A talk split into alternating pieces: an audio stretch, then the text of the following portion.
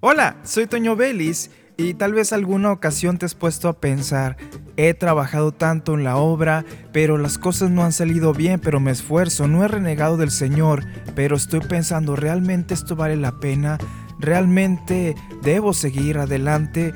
Y yo quiero animarte en este audio corto a que medites lo que dice la palabra del Señor. Hay una promesa, dice aquí, y sabemos que Dios hace que todas las cosas cooperen para el bien de quienes lo aman y son llamados según el propósito que Él tiene para ellos. Esto es Romanos 8:28. La Biblia es clara en esta promesa. Nosotros amamos a Dios, nos esforzamos cada día por agradarle y por cumplir el llamado que ha puesto en nosotros. Primeramente, atendimos el llamado de la salvación. Él nos ha elegido y nosotros atendimos al pedirle que Él venga a nuestro corazón a reinar.